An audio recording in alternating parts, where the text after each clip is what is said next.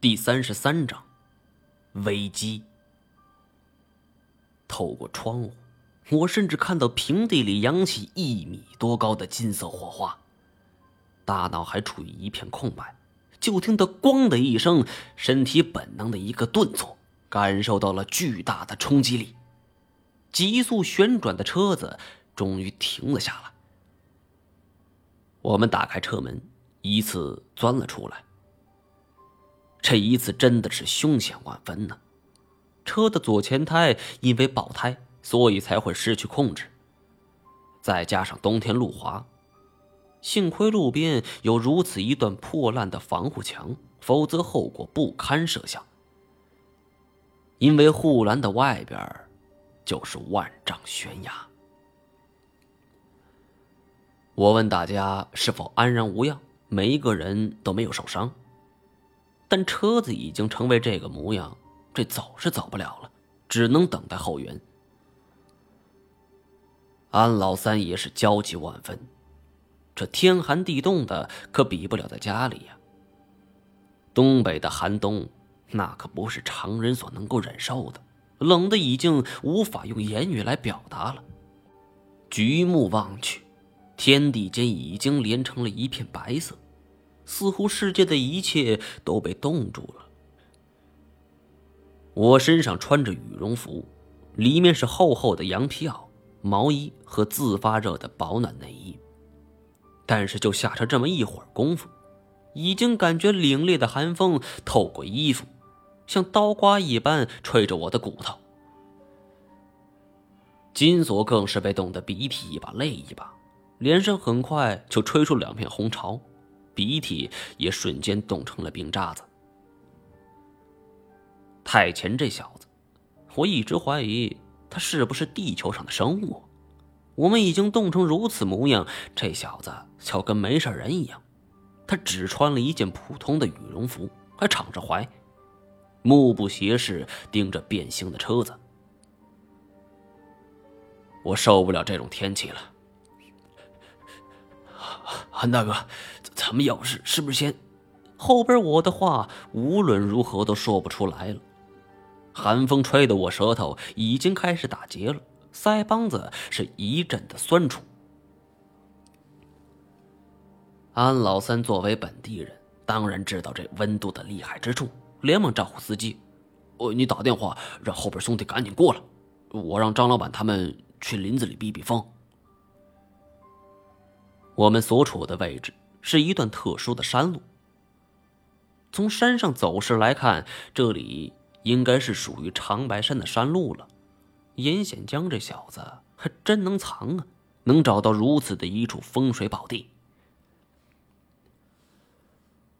这条公路的两侧，一侧是万丈深渊，烟云笼罩；一侧则是高山密林，层峦叠嶂。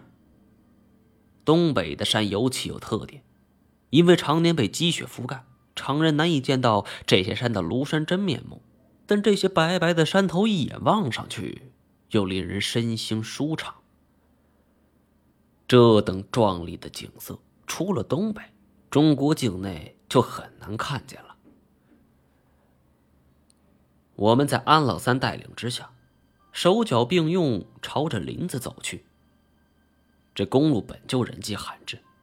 林子这边积雪也并没清除，旧雪化冰，再被新雪所覆盖，日复一日，年复一年。现在我们一脚踩上去，不夸张的说，直接没到膝盖。积雪下方又是情况不明的路况，搞不好还可能会有暗坑。安老三是一边走一边招呼我们：“我跟着我脚印走，千万别踩错。”其实，这哪儿还是脚印呢？分明就是趟出来的一条路。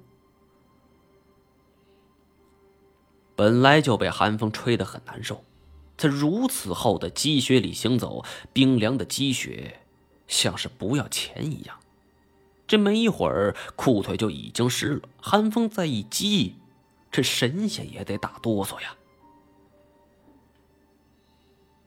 金锁说话的时候。已经忍不住上下牙打转了。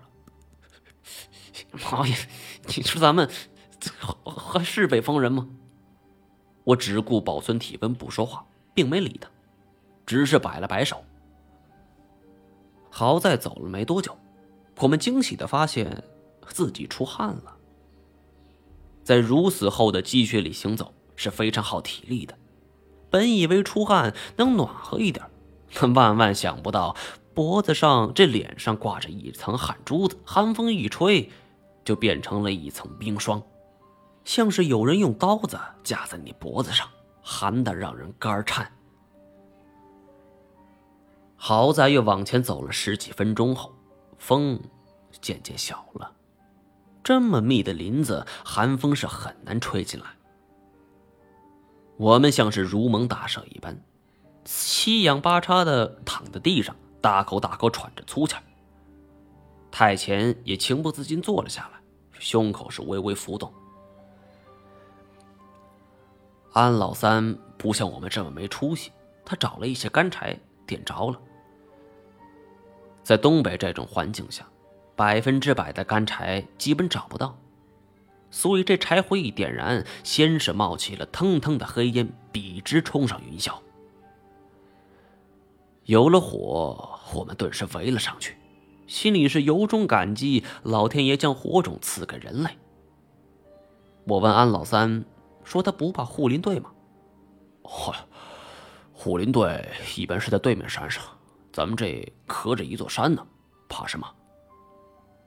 太谦冷冷的盯着安老三，忽然开口道：“你以前来过？啊？哦，呃，对对对，我以前跟童爷来过这一带，还算比较熟悉。从这里到那儿还要多远？呃，说近也近，说远也远。”我们一时没明白，呃，咱们现在没车，呃，得等后援。呃，他们就算来了，恐怕一辆车也坐不下，还得想办法让我手下再开一辆。呃，但这就得看老天爷的意思了。只要没有白毛风，晚上他们过来了；但是要是吹了白毛风，那就不好办了。有车的话，呃，大概两天吧，我们能到。那徒步过去呢？呃，要多久？